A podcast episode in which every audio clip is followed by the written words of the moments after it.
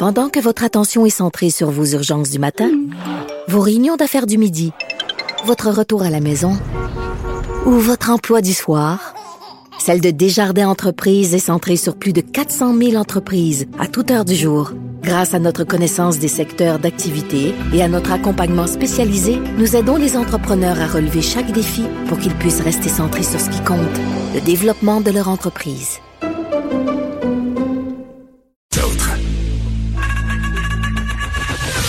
Geneviève Peterson. Une animatrice pas comme les autres. Cube Radio. Un homme de Sherbrooke qui a été reconnu coupable hier de harcèlement criminel à l'encontre de la députée solidaire de Sherbrooke, Christine Labrie. Elle est là, Madame Labrie, bonjour. Bonjour. Bon, pouvez-vous nous raconter un peu euh, ce qui s'est passé avec cet homme? Mais c'est un citoyen qui est entré en contact avec moi assez rapidement après euh, mon élection en 2018. Il avait euh, un dossier euh, qui n'était pas à sa satisfaction là, avec la CNESST qui datait de plusieurs années, en fait depuis le début des années 90.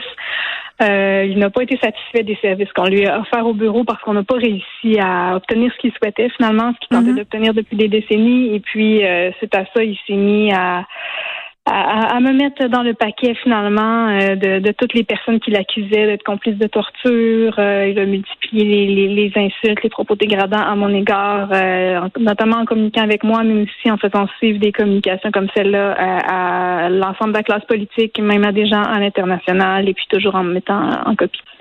OK, donc c'est quelqu'un qui avait des revendications et euh, suite à, si on veut, l'échec de ces revendications-là, ça a complètement dérapé. Il s'est mis à faire une espèce de fixation. C'est ce que je comprends.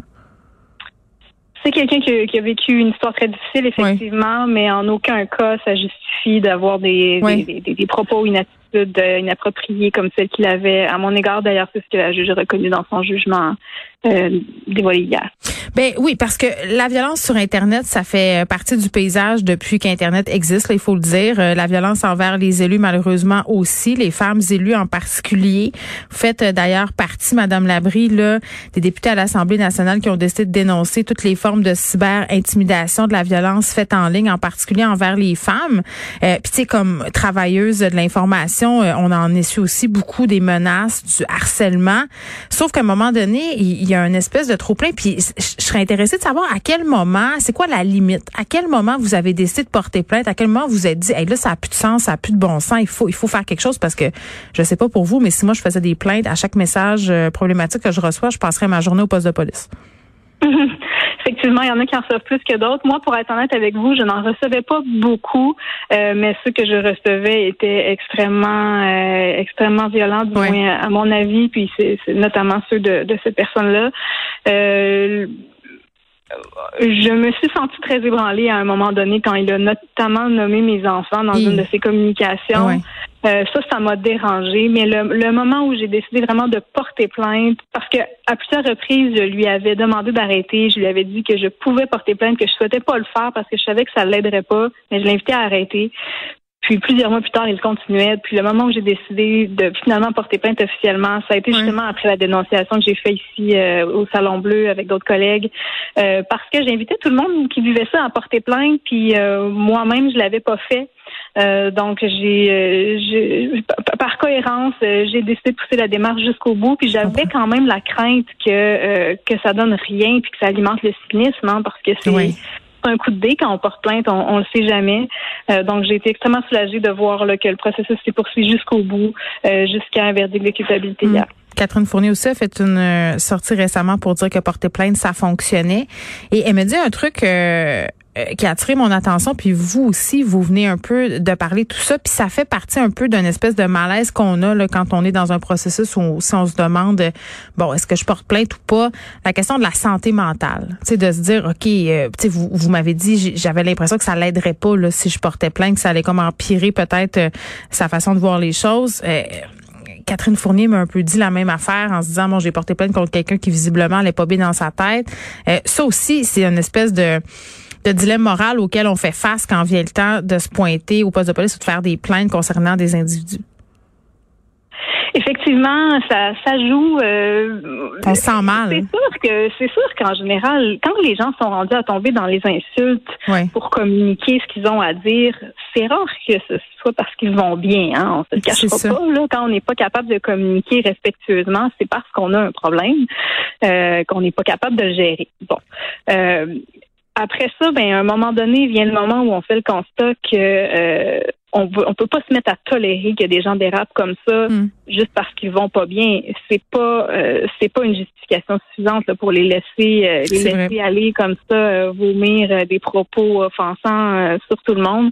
donc je pense qu'il faut quand même leur envoyer le message que c'est pas parce qu'on va pas bien qu'on peut qu'on peut s'adresser comme ça aux autres. Ben oui, puis ça a des répercussions sur la vie démocratique. Il y a certains élus qui décident de pas se représenter parce qu'ils sont plus capables de recevoir ces menaces là. on n'est pas préparé à ça euh, quand on fait son entrée en politique? Tout à fait, puis on le voit beaucoup en ce moment. Il y en a de, nombreux élus municipaux qui décident de ne pas se représenter, puis qui nomment justement euh, ce facteur-là qui, joue dans leurs décisions. Moi, je trouve ça dommage euh, d'entendre ça. je sais que les ça, touche tout le monde, mais les femmes nomment souvent qu'elles ne sont pas prêtes à endurer ça. Puis c'est pas les mêmes insultes. Oui, puis elles ont raison de mettre leurs limites aussi. C'est vrai qu'elles n'ont pas enduré ça dans leur vie. Euh, donc moi, j'étais contente de voir que le, jugement d'hier établissait clairement que oui, mm. on a une limite à la liberté d'expression, puis on ne peut pas tout dire, puis même s'il y a un contexte euh, de frustration accumulée, euh, même si on a une historique difficile, même si on a un problème sentimental, ça ne justifie pas de franchir la limite de la liberté d'expression qui est déjà prévue dans la loi. Vous avez raison, euh, est déjà prévue dans la loi, mais néanmoins, j'ai l'impression que le gouvernement pourrait peut-être penser à légiférer de façon plus claire sur la haine sur Internet. Je ne sais pas si on a besoin de changements législatifs. Ce qui est clair, en tout cas, c'est que euh, assurément, c'est tout le monde qui vit ça, du harcèlement, euh, quel que soit le moyen de communication, mais notamment en ligne.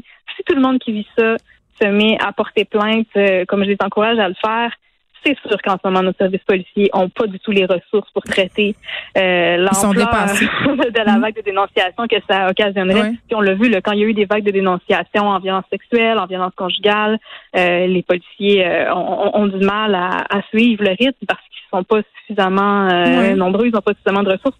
Ça va être la même chose si les gens se mettent à dénoncer massivement en portant plainte le harcèlement en ligne. Oui, mais les policiers, Madame Larue, excusez-moi, mais les policiers me disent souvent qu'ils ont un peu les mains liées c'est-à-dire qu'ils voudraient pouvoir intervenir, mais que la loi ne leur permet pas de le faire parce que ce sont pas des menaces claires, parce que ce sont des menaces mhm. voilées.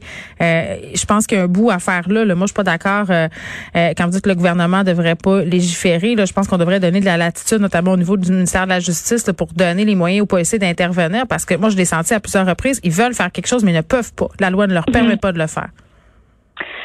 Ben effectivement, moi je pense qu'il y a des, des, réflexions à faire sur ce qui est dans le code criminel en ce moment. Là, euh, il y a des au niveau de la violence psychologique, euh, on pourrait aller plus loin. Bien sûr.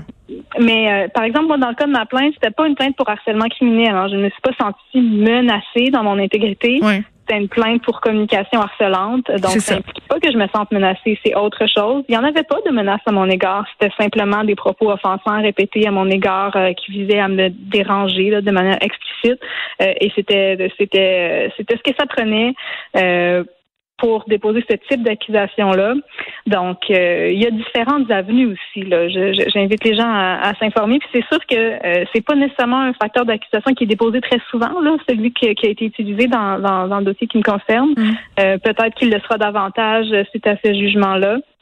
Euh, parce que oui, il y a les menaces, puis il y a aussi d'autres types de propos qui ne euh, sont pas nécessairement une menace directe, mais qui sont quand même extrêmement problématiques. Oui, merci euh, d'avoir porté ça, Christine Labrie. Je pense que c'est important qu'on ait des témoignages justement qui alimentent pas le cynisme là, ambiant, de dire que parfois ça fonctionne.